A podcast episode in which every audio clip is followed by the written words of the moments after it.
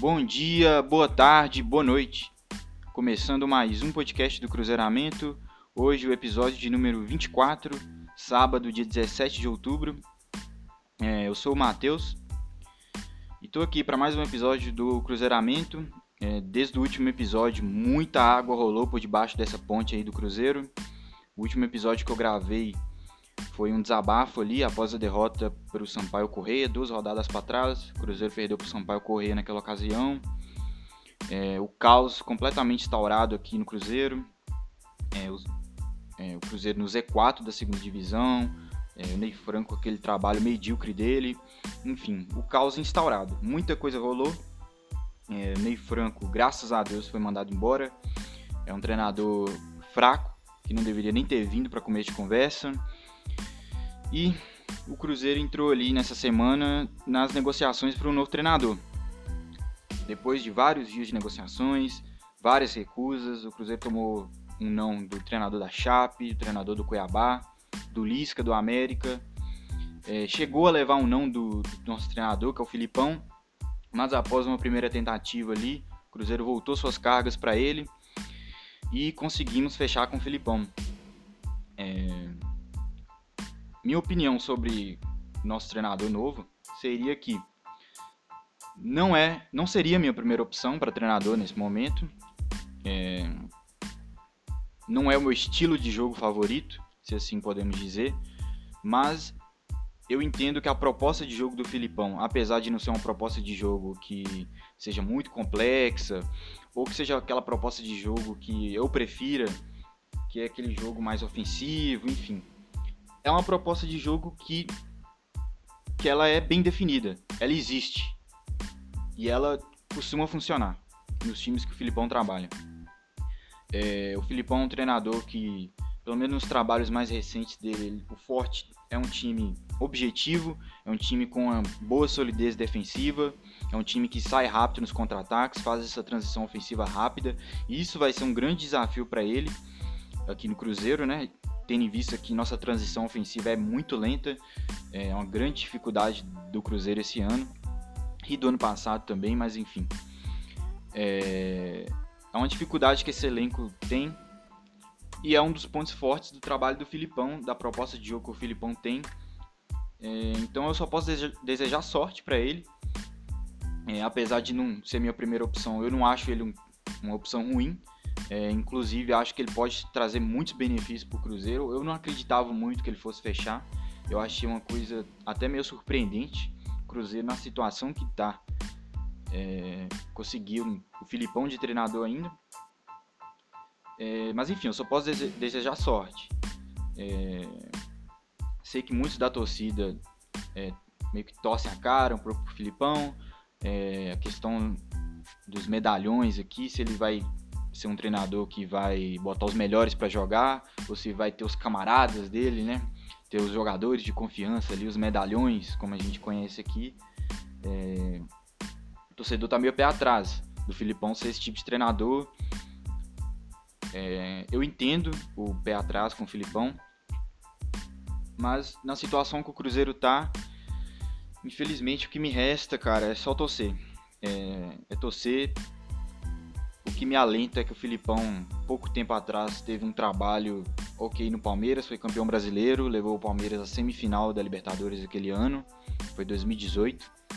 Chegou à semifinal da Copa do Brasil também, caiu pro próprio Cruzeiro, né, que a gente foi campeão naquele ano.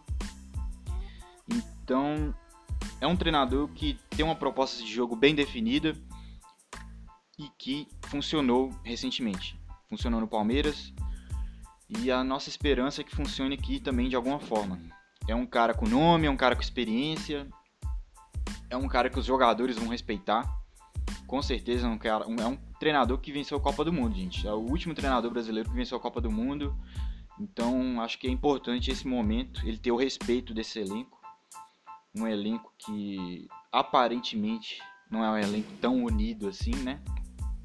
Então acho que vai ser importante o Filipão. Eu só posso desejar sorte e que ele consiga implementar o estilo de jogo dele e que funcione, que seja uma proposta de jogo que funcione. Sobre o jogo contra o Juventude, a gente treinou lá em Atibaia, né, semana inteira, com o Célio Lúcio, de interino. É, o Célio, Célio Lúcio ontem mandou uma escalação é, um pouco diferente da que vinha sendo usada pelos últimos treinadores. É um esquema parecido, porém com algumas peças diferentes. A gente teve o retorno do Kaká à zaga, que é um absurdo o Kaká ser reserva desse time, não tem a mínima condição do Kaká ser reserva. Ele promoveu também a entrada do Jadson, que é outro absurdo ser reserva, não pode ser reserva desse time. Na, fez a linha de três ali na frente com Maurício, Regis e o Ayrton. E na referência o Sassá. É...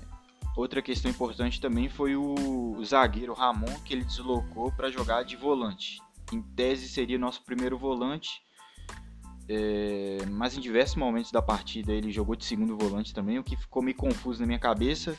É... Se fosse para colocar o Ramon de segundo volante, sim, seria melhor colocar o Machado mas enfim, foi essa escalação que a gente mandou e a gente fez o primeiro tempo como os primeiros tempos que o Cruzeiro faz. Primeiro tempo horrível, primeiro tempo de dar sono.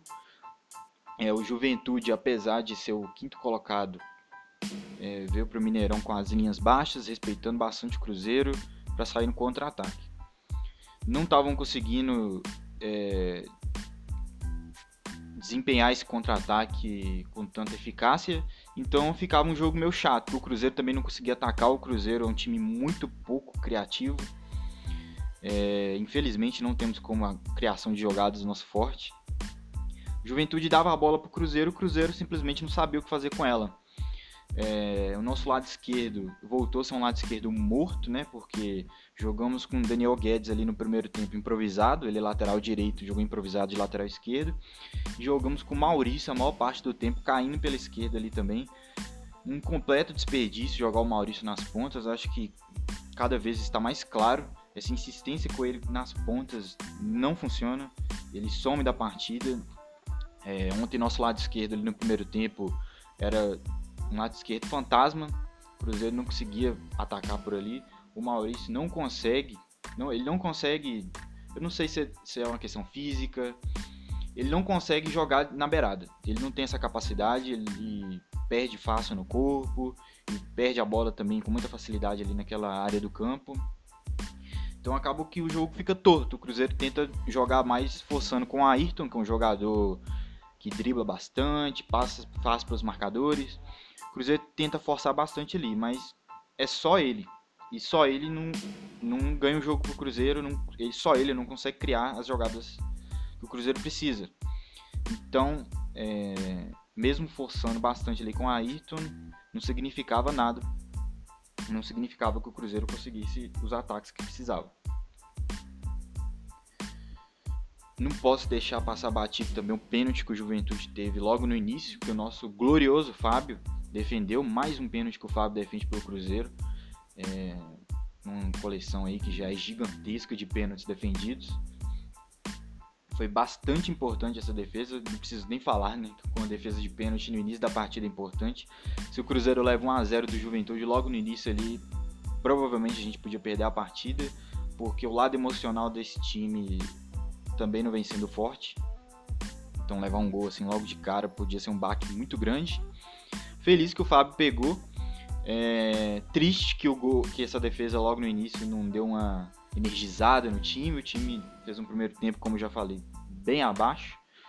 Mas enfim, voltamos para o segundo tempo. Eu tinha bastante esperança que o Celo Lúcio fosse fazer diferente dos últimos treinadores, né? Já fosse mudar logo no intervalo, já fosse identificar o que o time estava precisando, mas a gente voltou com a mesma escalação.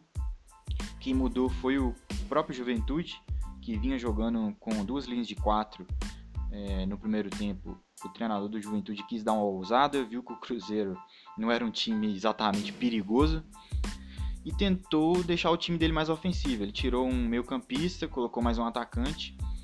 É...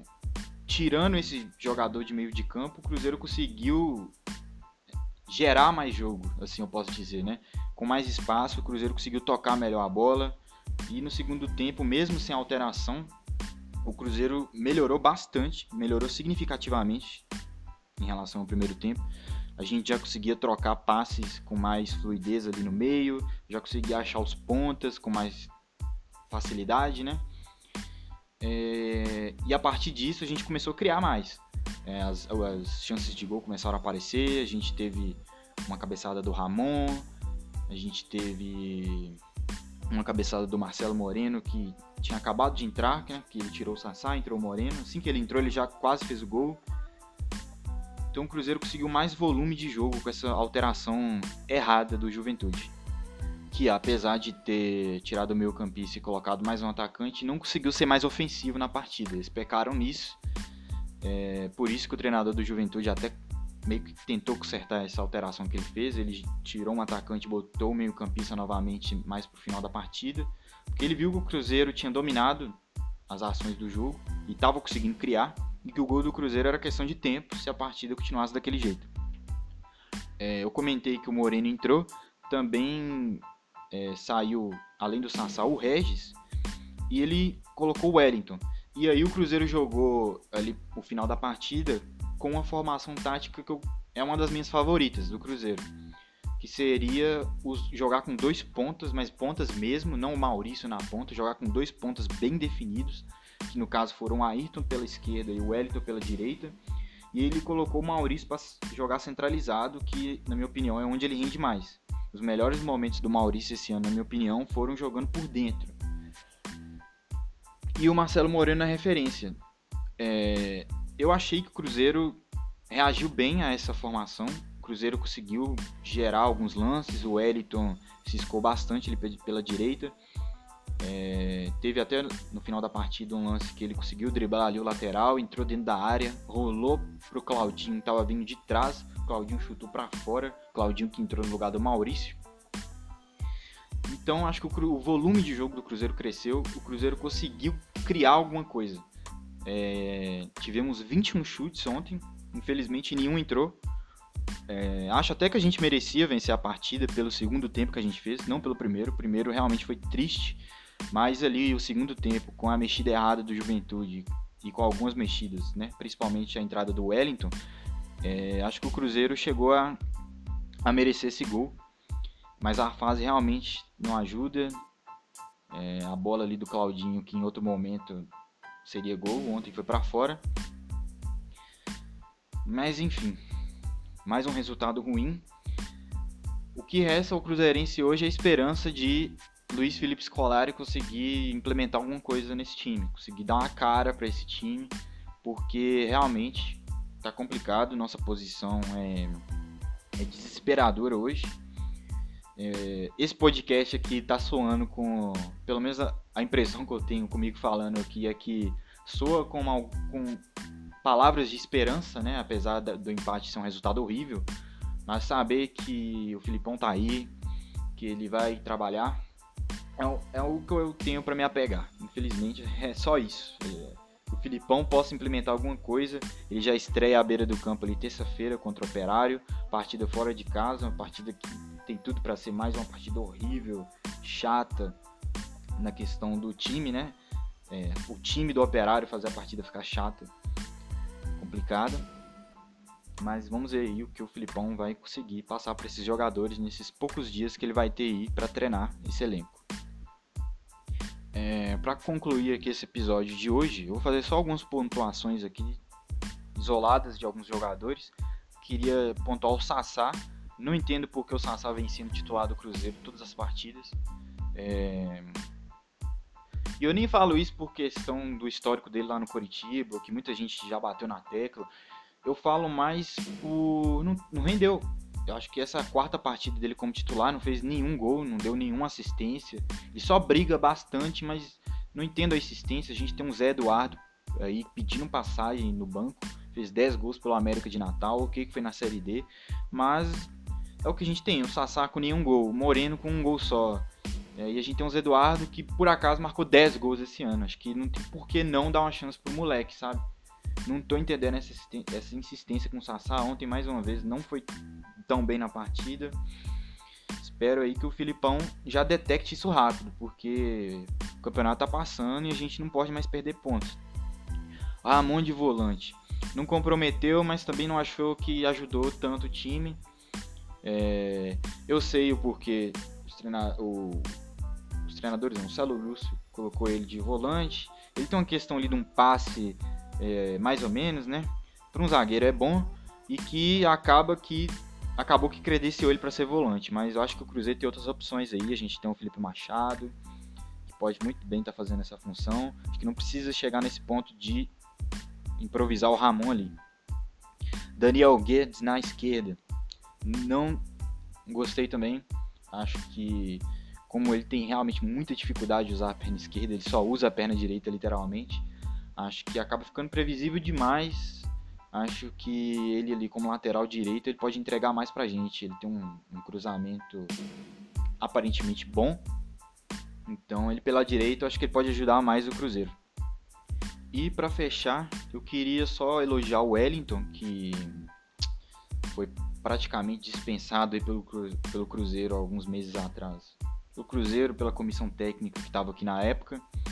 É, mesmo tendo entrado bem ali no início da Série B, tendo feito partidas boas, deu uma assistência na primeira rodada. É... Enfim, entrou bem, acabou que o Anderson Moreira dispensou ele, o Ney Franco trouxe de volta, mas não deu oportunidades. Ontem ele entrou pela primeira vez depois que ele foi reintegrado ao elenco. Fez uma partida. É... Eu não vou dizer que fez uma partida excelente e tal, porque não vou forçar tanto, mas ele fez uma partida interessante, entregou mais do que muitos que vêm jogando aí todas as partidas. É, teve esse lance chave aí que ele deu a bola do gol pro, pro Claudinho, era só o Claudinho chutar pro gol ele chutou para fora, sozinho, sem marcação. É um jogador esse mais testado, ele tem que entrar mais em campo, tem que ter mais minutos. É um jogador vindo da nossa base, um jogador interessantíssimo, agudo, rápido. É, acho que o Cruzeiro tem que ter mais cuidado aí, principalmente com os ativos da base, porque, como eu falo, né, a base é a salvação. Então eu vou ficando por aqui, eu agradeço a você que me ouviu. E peço para seguir aí no Spotify, no Enco, no Google Podcast, o podcast do Cruzeiramento. Seguir também o Cruzeiramento no Twitter, arroba Cruzeiramento.